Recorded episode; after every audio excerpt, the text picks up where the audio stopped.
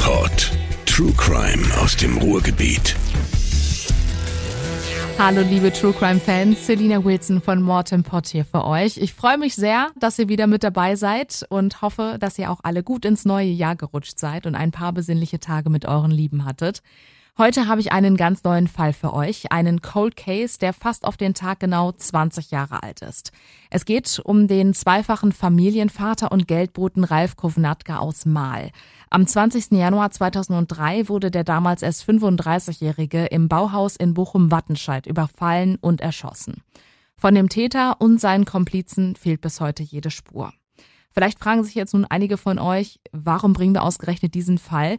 Mich persönlich hat das Schicksal seiner Ehefrau Ute einfach sehr berührt. Sie war damals 38 Jahre alt, als ihr Mann ermordet wurde und von einem Tag auf den anderen war eben nichts mehr, wie es war.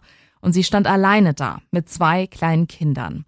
Bisher hatten wir ja nur in dem Fall von Nicole Dinis Schaller die Möglichkeit, mit Angehörigen des Opfers zu sprechen. Für diese Folge konnte ich mit Ute telefonieren. Die Töne, die sind jetzt nicht immer ganz so clean, aber ich denke, man kann sie dennoch ganz gut verstehen. Ute erinnert sich für uns noch einmal zurück an ihren Ehemann Ralf und an den 20. Januar 2003, den mit Abstand schlimmsten Tag ihres Lebens und an die Zeit danach. Anders als in meinen bisherigen Folgen werde nicht ich den Fall erzählen, sondern Ralfs Ehefrau. Das ist Utes Geschichte. Ihm brachte so schnell nichts aus der Ruhe. Er war Genießer. Er hat gern gegessen, was lecker war. Da hat er dann auch mehr als einen Teller gegessen. ja, er war liebevoll. Er war eigentlich das passende Gegenstück zu mir. Also er war der ruhige Pol, ich so der, der explosivere. Wie sagt man immer, Gegensätze ziehen sich an, so, weil er war der ruhige, ich war der andere Pol. ich war immer spontan oder schnell wütend oder habe mich schnell geärgert, wo er immer sagte, bleib doch ruhig, das ist doch jetzt gar nicht so schlimm. Und ich hatte mich auch ganz schnell wieder auf den Boden der Tatsachen zurückgeholt. Ja, mit einem Lächeln erinnert sich Ute an ihren Mann Ralf. Doch Ralf war eben noch viel mehr als nur Ehemann. Er war Vater von zwei Söhnen, er liebte das Motorradfahren, das Campen mit dem Zelt oder auch gerne mal mit dem Wohnwagen. Das am liebsten in Kroatien. Ralf war aber auch ein guter Kumpel, ein ehemaliger Bergmann, der, wie viele andere auch, sich mit dem Zechensterben Ende der 90er leider nach einem neuen Job umsehen muss. Im Jahr 2000 dann die Möglichkeit, als Geldbote bei der Firma Arnolds mit Hauptsitz in Essen anzufangen. Während Uta am Anfang schon etwas Bauchschmerzen bei dem Job hatte, war Ralf da ziemlich abgeklärt. Er hat aber immer nur gesagt, also die letzten Jahre war das ja auch so, da musste ich meinem Mann ja recht geben. Es war ja meistens Überfälle direkt an die, auf den Banken oder an den Banken oder an die ähm, Geldautomaten. Es wurde aber in den letzten Jahren eigentlich weniger die Geldtransporter überfallen. Und da hat er gesagt, also er sieht da auch keinen Sinn drin. Er wird da auch niemals ähm, sich gegen auflehnen oder gegen wehren. Die Firma sind versichert, wenn es einen Überfall gibt. Und er wird da also nie sein Leben für riskieren. Also die können das Geld gerne haben, aber er wird nie sein Leben riskieren. Er hat Frau und Kinder. Und das ist ihm wichtiger. Also er hat da auch nicht äh, irgendwie ein großes Problem gesehen oder Angst gehabt. Nein, im Gegenteil der Arbeitskollege, die haben sich da gut kennengelernt und äh, haben die Touren auch äh, im Wechsel gefahren. Einen Tag er gefahren, dann ist der andere rausgegangen. Die haben immer gewechselt, immer vormittags, immer nachmittags, damit das nicht langweilig für einen wurde, dass der eine nur fährt und der andere nur läuft, damit die beiden sich halt abwechseln konnten, jeweils ein bisschen Bewegung und raus, laufen, Frischluft tanken, weil das sind ja halt gepanzerte Autos, da kannst du nicht mal sagen, boah, hier ist eine schlechte Luft drin oder so, ich mache jetzt mal ein bisschen das Fenster auf. Und die Klima, wenn sie dann funktioniert haben, naja, war auch nicht immer unbedingt das Highlight von Frischluft. Und deswegen haben sie sich das dann so geteilt. Und er hat auch nie irgendwie da Bedenken gehabt oder hat dann Gedanken dran verloren, dass er vielleicht mal irgendwie jetzt äh, auf den Transporter abgesehen haben könnte. Und so wurde Ute mit der Zeit auch immer entspannter. Wie er dann eine längere Zeit gefahren ist, und ich ihn dann so abends nach Hause kommen sah und seine Laune und er hat dann davon erzählt und äh, dann wurde ich auch ruhiger, denn er sagt, mach dir keine Sorgen, es passiert mir schon nichts und ich äh, werde auch nicht irgendwie was äh, riskieren, sagt er, bleib ganz ruhig, da passiert schon nichts. Und dann wurde ich auch immer ruhiger.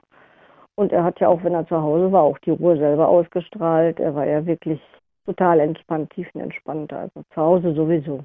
Nach Hause kommen, essen, Couch, Jogger, gemütlichen Abend machen.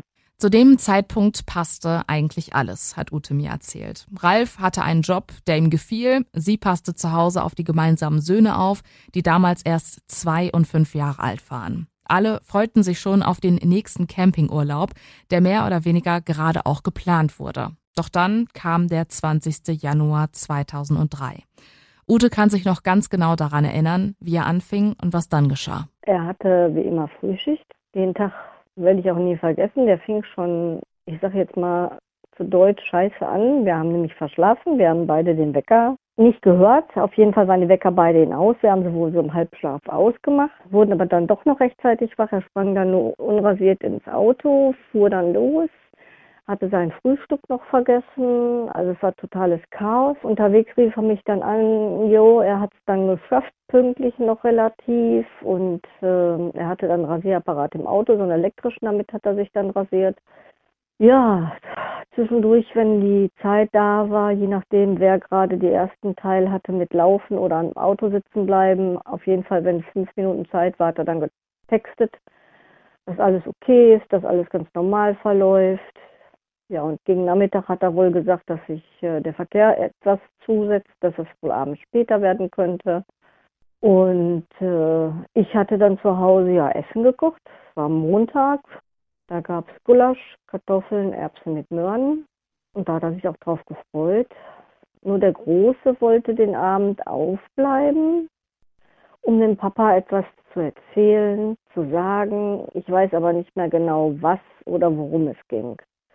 Da habe ich ihm erlaubt, dass er dann aufbleiben darf, bis der Papa nach Hause kam, dass er ihm das erzählen kann. Und äh, dann aber, wenn der Papa da ist, schnell ins Bett. Naja, dann hat der Große, der Nick und ich dann zu Hause gewartet. Ich hatte dann mit meiner Freundin telefoniert, wegen gemeinsamem Urlaub, sein Freund und dessen Freundin. Und wir wollten mit dem Wohnwagen gemeinsam Urlaub verbringen. Und dann hatte ich mit der Freundin abends telefoniert und hatte schon so ein paar Campingplätze rausgesucht, falls das Wetter mal nicht so schön sein sollte hier in Deutschland, dass auf jeden Fall genug Animation ist für die Kinder, dass die Kinder da auf jeden Fall beschäftigt werden können.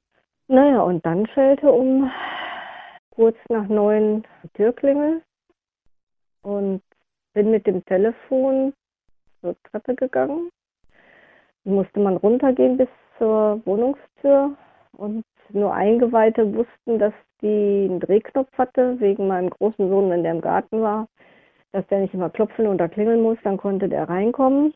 Nur die Haustür musste man dann eben nochmal halt aufdrücken. Und ich hatte gedrückt, aber die Tür, die Wohnungstür ging dann unten an der Treppe auf und ich sah nur meine Schwiegermutter.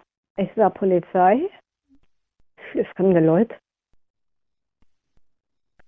Und dann habe ich das Telefon nur in die Ecke geworfen und wollte gar nicht hören, was die mir erzählen wollten. Weil ich mir da schon gedacht habe, dass irgendwas passiert ist. Und hätte ich den Abend zweite Programm angehabt, hätte ich das sogar fast noch live im Fernsehen bei Brisant gesehen. Da hatten die schon kurz nach sieben eine Reportage gezeigt über das Bauhaus nach dem Überfall. Und wie gesagt, ich wollte es nicht hören. Ich habe mir die Ohren zugehalten. Habe mir den Pullover von meinem Mann geschnappt, den den Vortag noch anhatte. Der war noch auf dem Stuhl in der Lehne gelegt. Ja, an Nick, der hat es auch nicht verstanden. Der war ganz abwesend, hat dann gefragt, ob er einen Film gucken kann, eine Videokassette. Er wollte unbedingt Bambi gucken. Ich habe seine Reaktion nicht ganz verstanden zu dem damaligen Zeitpunkt. Kinder verarbeiten das alles ganz anders als Erwachsene. Er hat es gar nicht erst begriffen. Und ich wollte nichts davon hören. Ich habe gedacht, wenn ich es nicht höre, ist es nicht wahr. Aber leider war es genau das, was ich befürchtet hatte. Wir haben versucht, das nicht einzureden. Ich habe irgendwie tausend Stimmen gehört. Ich habe aber irgendwie nichts verstanden. Das hat sich alles so angehört wie durch Watte. Und äh, der Notarzt war ja auch gleich dabei und äh, hatte mir dann eine Beruhigungsspritze gegeben. Und äh, meine Schwiegermutter hatte dann eine Freundin angerufen, ähm, die vielleicht kommen konnte, dann Nacht bei mir blieb, weil ich wollte nicht ins Krankenhaus, ich wollte nicht, dass der Kleine geweckt wird. Der Große hat sich Bambi angeguckt und hat auch nicht mehr reagiert. Und ja, irgendwann waren die ganzen Leute wieder aus dem Haus. Ich saß dann nur mit meiner Schwiegermutter da und mit einer Freundin. Meine Schwiegermutter ist dann auch rüber. Und ja, also eigentlich ist es noch bis heute für mich immer noch unvorstellbar. Manchmal habe ich das Gefühl, ich habe einen Film gesehen. Ralf wurde ermordet. Dabei hatte er ihr doch gefühlt kurz vorher noch eine SMS geschickt. Und da hat er sich noch lustig gemacht, dass das erste Mal in der ganzen Zeit, seitdem er bei der Firma Arnolds war, erste Mal von Kentucky, erste Mal was bekommen haben, so ein Eimer mit dem ganzen Hähnchengedöne. Ich meine, wenn die bei McDonalds entsorgen, oder äh, bei Rossmann oder wo die überall entsorgt haben, die haben immer eine Kleinigkeit gekriegt, ob es jetzt ein paar Düfte für die Frau zu Hause war oder bei McDonalds ein Burger oder konnten sich ein ganzes Menü aussuchen. Aber bei Kentucky Fries Chicken war das nie so. Und an dem Tag war das halt so. Und da sagte ich noch, denk dran, ess nicht so viel davon, weil es ja gleich Kartoffeln mit Gulasch und Erbsen mit Möhren gibt.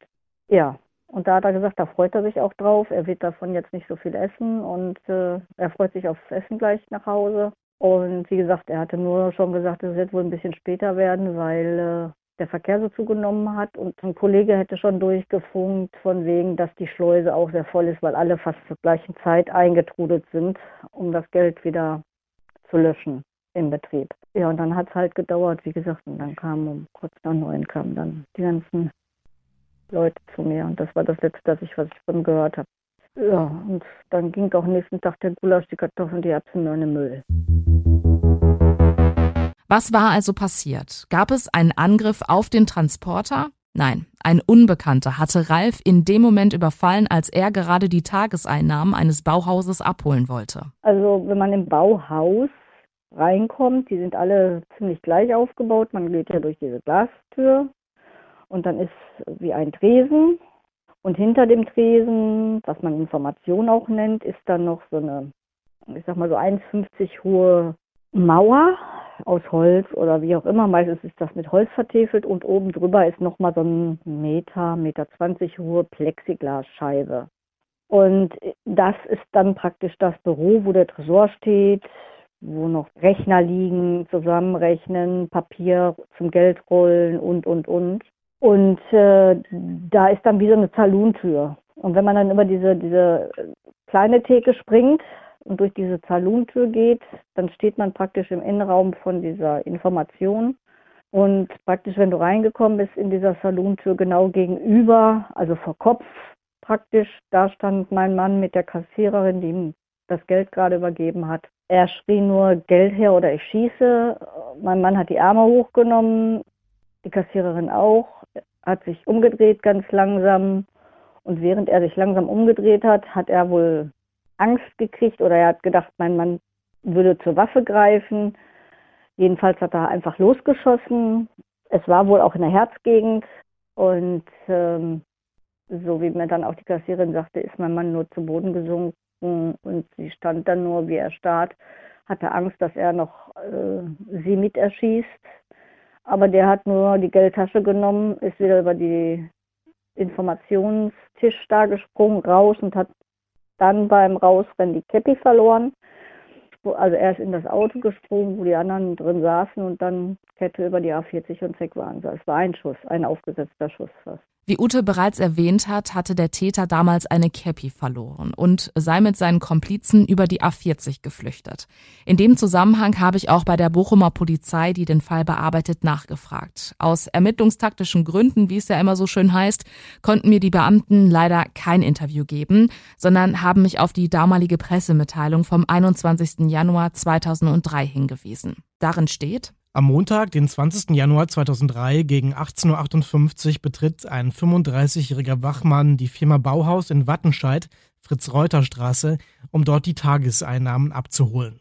Im Kassenbereich trifft er auf den unmaskierten Täter, der ihn mit den Worten Gib's Geld her, ich erschieß dich, wenn du das Geld nicht gibst, anspricht. Unmittelbar nach der Ansprache gibt der Räuber einen Schuss ab, der den Wachmann in die Brust trifft. Die Verletzung ist tödlich. Der 35-Jährige aus Mahl verstirbt am Tatort. Der Räuber rennt mit zwei Geldtaschen aus dem Geschäft und flüchtet mit einem dunklen Kleinwagen, eventuell Alpha mit Herner Kennzeichen, in unbekannte Richtung. Bei der Flucht verliert der Täter eine beigefarbene Baseballkappe, die von der Polizei sichergestellt wird.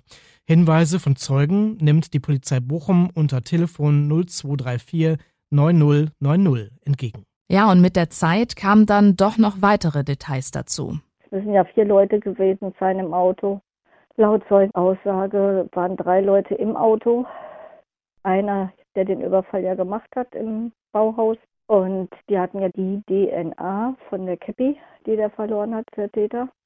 Das Auto war gestohlen, die Nummernschilder waren gestohlen und die Waffe war eine tschechische Waffe, eine Belliot oder Beljot, 7, und auf jeden Fall hatte die Polizei vermutet, dass die aus dem Ostblock kamen, weil die sind über die A40 gekommen, darüber sind sie auch wieder abgehauen. Die geht ja in beide Richtungen. Ja, ist man schnell verschwunden. Man hat nie was gefunden, weder das Auto, die Kennzeichen, die Geldtaschen. Mein Mann hat praktisch sein Leben verloren mit 35 Jahren für 35.000 Euro Tageseinnahme vom Bauhaus. Ute steht auch heute noch mit dem damaligen Kriminalhauptkommissar Rother in Verbindung, der damals die Mordkommission ihres Mannes geleitet hat. Aber er hat bis jetzt noch nichts Neues äh, sagen können. Er hatte mir mal nur so viel gesagt. Zwischenzeitlich hätte er wohl mal Verdachtsmomente gehabt. Die sind denen dann auch nachgegangen. Aber wenn da was bei rumgekommen wäre, was Handfestes oder was man jetzt hätte weiterverfolgen können, dass sich daraus noch was Neues ergibt, dann hätten die mich äh, längst schon informiert.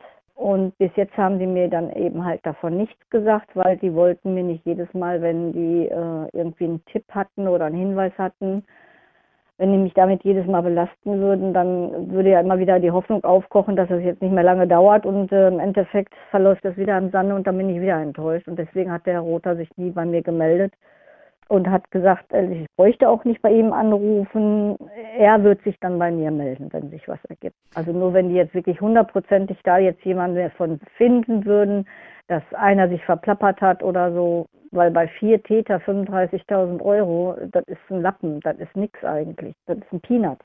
Und dafür ein Menschenleben aufs Spiel zu setzen, ist eigentlich totaler Schwachsinn. Allerdings, oder? Wie geht man mit solch einem Schicksal, mit solch einer schlimmen Nachricht um? Ich persönlich muss euch an dieser Stelle sagen, mir geht dieser Fall wirklich extremst unter die Haut. Ähm, ich sehe einfach super viele Parallelen zu Utes und meinem Leben. Wie Ralf ist auch mein Mann, 35 Jahre alt. Zur Tatzeit war Ute fast genauso alt wie ich. Auch ich habe jetzt kleine Kinder. Ute hatte damals ja ihre beiden Söhne im Alter von zwei und fünf. Und ja, wenn man sich das einfach vorstellt, ähm, man, man denkt, der ja, Ehemann kommt von der Arbeit nach Hause und dann steht die Polizei davor. Es ist wirklich unvorstellbar, wie es einfach einem gehen muss, wenn einem gesagt wird, dass ja der Mann oder dass sein Partner, seine Partnerin einfach jetzt nicht mehr nach Hause kommt, weil er eben erschossen, weil er eben ermordet wurde. Jetzt mögen vielleicht einige von euch denken, ja, der Fall ist tragisch, aber als Geldbote war das nun mal auch einfach Berufsrisiko. Ja, mit Sicherheit, aber mir geht es in dieser Folge primär wirklich um die Familie, die von heute auf morgen zerstört wurde, als um den Mord. In jedem Fall, den wir hier bei Mord im Pott behandeln, geht es natürlich um Familien, die von heute auf morgen zerstört wurden. Aber mit diesem Fall von Ralf Kovnatka und Ute, die uns eben ähm, aus ihrer Sicht diesen Mord erzählt, finde ich, es muss der Fokus einfach diesmal nicht auf dem eigentlichen Mord liegen, sondern eben auf die Familie, ähm, auf diesen Schmerz, den man ja nach dem Mord einfach aushalten muss. Deswegen geht es mir in dieser Folge vor allem um Ute, die sich uns eben öffnet und ihren Schmerz teilt und auch mit ihrer Trauer allein gelassen wurde, denn Unterstützung gab es tatsächlich nur von Freunden. Der Kontakt zur Familie ihres Mannes brach nach seinem Tod ab und auch ihre eigene Familie war leider nicht da für sie, da ihre Mutter schon früh verstarb und sie nach der Scheidung auch keinen Kontakt mehr zu ihrem Vater hatte. Wie übersteht man so eine heftige Zeit? Ich habe nur funktioniert für meine Kinder. Ich habe von 58 Kilo bin ich runter auf 32 Kilo. Habe nur getrunken, um meine Medikamente zu schlucken. Gegessen habe ich die erste Zeit überhaupt nichts. Konnte ich nicht. Ich habe irgendwie nur funktioniert wie ein Roboter. Wie weiß ich, ich weiß bis heute nicht, wie ich die Zeit überstanden habe. Wie das alles geklappt hat, ich weiß es nicht. Ja, und nicht nur sie hatte zu kämpfen. Also mein Sohn, der Große, der hatte richtig psychische Probleme. Also der wurde auch in der Schule gehänselt, ein Alter ist umgebracht worden, der hat sich erschießen lassen, hahaha. Ha, ha. Und da ist mein Sohn auch regelmäßig ausgeflippt und ähm, ich musste auch oft das in der Schule antanzen, deswegen. Und ähm, ich musste ihn auch psychologisch äh, einweisen lassen.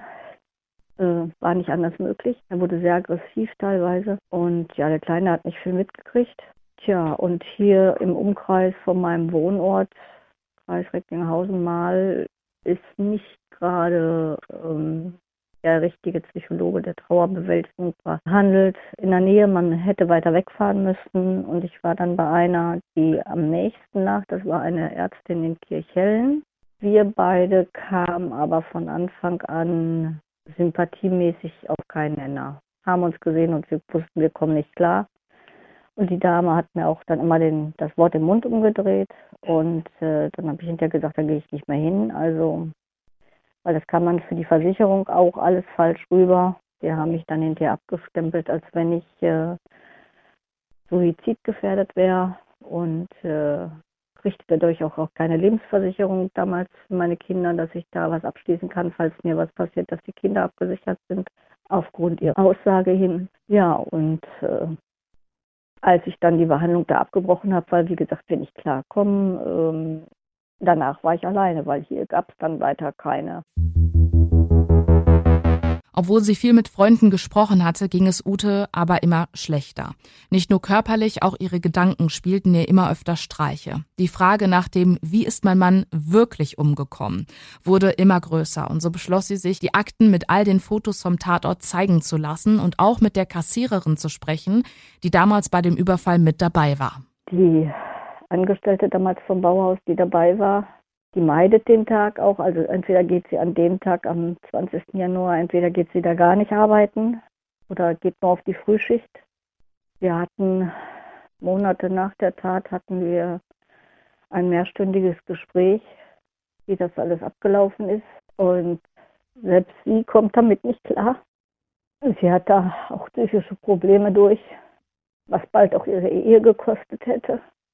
Und ich habe meine damalige Anwältin bitten müssen, mir die Unterlagen zu zeigen, die Bilder vom Tatort, die musste ich sehen, damit meine, meine eigene Fantasie aufhört, mir Streiche zu spielen.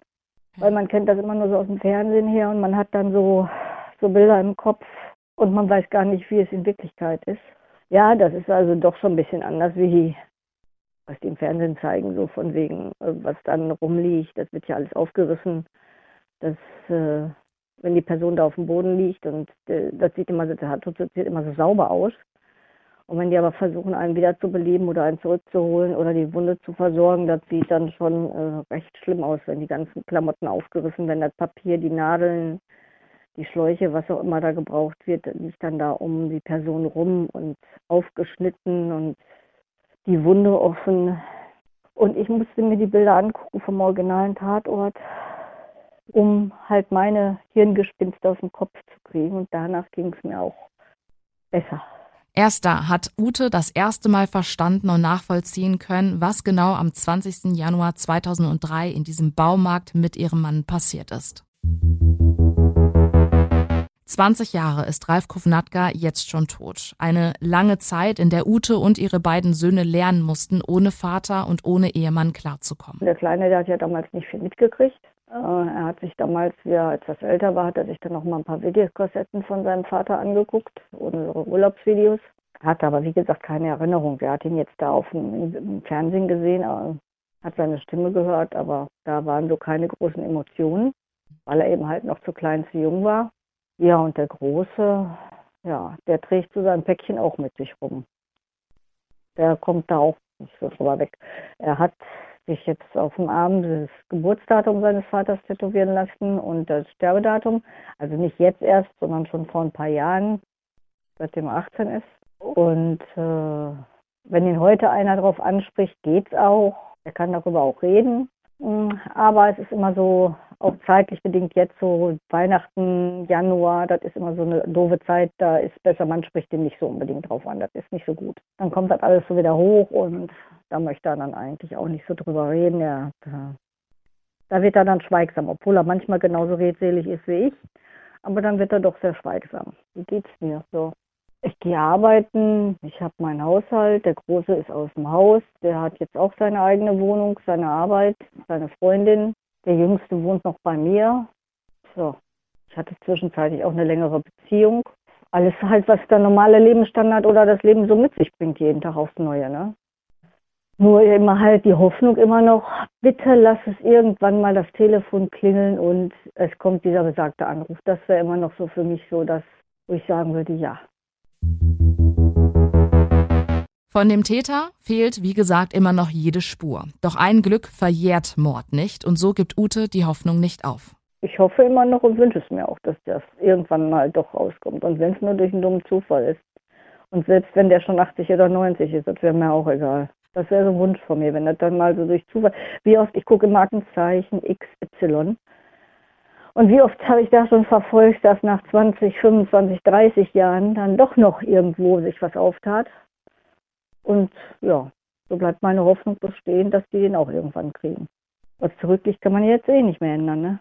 Zurückholen kann man keinen. Man kann jetzt nur hoffen, dass sie die Schweine kriegen. Und da kommt ihr ins Spiel. Wenn ihr oder aber Bekannte, Verwandte oder Freunde habt, die aus der Gegend Bochum-Wattenscheid kommen und irgendetwas zu diesem Fall vom 20. Januar 2003 sagen können, dann meldet euch gerne bei der Polizei Bochum. Die Pressemitteilung und die Telefonnummer der Bochumer Kriminalpolizei stelle ich euch aber auch nochmal in die Show Notes. Und das war sie auch schon wieder. Unsere aktuelle Folge von Mortem Pot. Lasst mir wie immer gerne euer Feedback da. Wir freuen uns auch über jedes Like bei Facebook, Instagram, YouTube und natürlich auch die Sterne bei Spotify. Ja, und falls ihr auch noch einen spannenden Mordfall aus dem Pott für uns habt, dann gerne, gerne her damit. Ja, und dann hoffe ich, dass wir uns bald wieder hören. Eure Selina. Mord im Pott. True Crime aus dem Ruhrgebiet.